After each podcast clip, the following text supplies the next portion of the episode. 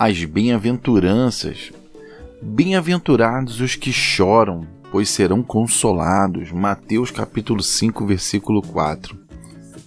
Bem, aqui Jesus ele ele primeiro ele falou sobre os pobres em espírito. Você pode acompanhar no podcast anterior. E agora ele coloca que as pessoas mais que felizes são as que choram e elas serão consoladas. E agora, o que, que ele quis dizer? O que, que ele quis ensinar lá nesse sermão do monte? É, a primeira coisa que quando a gente pega esse verbo choram, ele, essa palavra choram no grego, ela, ela tem uma finalidade em primeiro momento, né, para exemplificar aqueles que choram por um, pela perda de um ente falecido, aqueles que choram por um arrependimento, aqueles que choram por um remorso, aqueles que choram por qualquer sentimento, por menor que seja a pessoa, venha a chorar.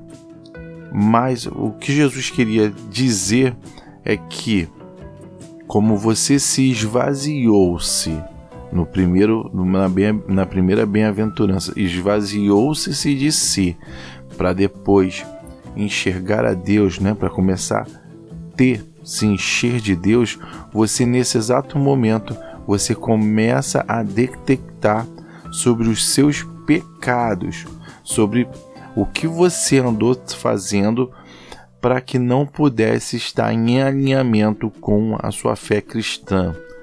E aí podemos citar várias coisas, uma mentira, um homicídio, um adultério, uma soberba.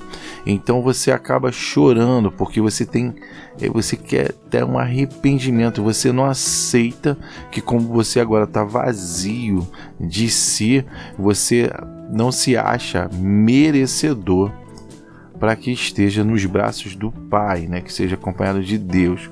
Deus ele não gosta pe do pecado, mas ele nos ama, então ele nos perdoa dos pecados. Por isso que Jesus ele, ele meio que ele coloca, porque os que choram eles serão consolados, porque Deus os perdoará, porque Deus o, o, o, o, o trará o perdão. Então Aqui ele, ele vem logo um, uma bem-aventurança logo em seguida, ele vem falar assim, bem-aventurados humildes, ou seja, você já passou pelo seu esvaziamento de si, você agora reconhece os seus erros e agora depois você, quando fala sobre os humildes, você acabará aceitando né, a, os mandamentos, a vontade de Deus sobre a tua vida. Então, o que Jesus está querendo já preparar ali aquela população exatamente é por isso, né? E, e, e, a palavra grega que ele fala do choro é penteu, né? Ele que significa lamento, é, literalmente, né? Significa lamento, entristecimento, luto, choro com lamúrias.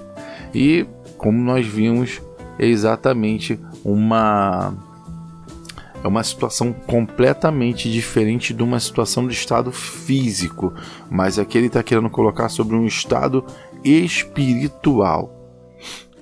Eu acho que é, quando nós chegamos a comentar sobre essa questão espiritual e não estado físico, acho que deu bastante é, entender a diferença, né?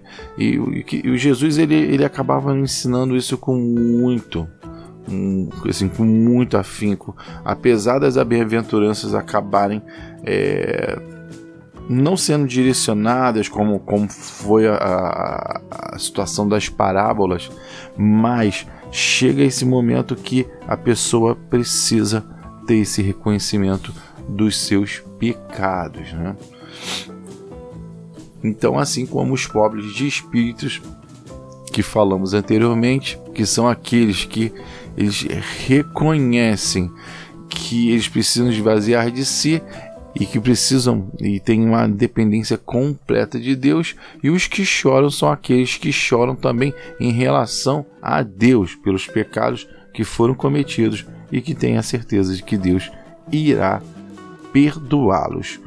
Bem, o meu nome é Jorge Teles, eu sou o criador do canal Fé e Bom Ânimo E este conteúdo você irá encontrá-lo no nosso site no www.feibonanimo.com.br. E nós temos as nossas redes sociais, dá uma passada por lá, siga-nos nas redes sociais, deixe um, um, recado, deixe uma mensagem, nós queremos te conhecer. Eu ficarei muito feliz em começar a trocar mensagens com você para tirar suas dúvidas ou você dar as suas sugestões. Estamos abertos. Fiquem com Deus, tenham um excelente dia e que Deus o proteja no nome de Jesus. Tchau, tchau.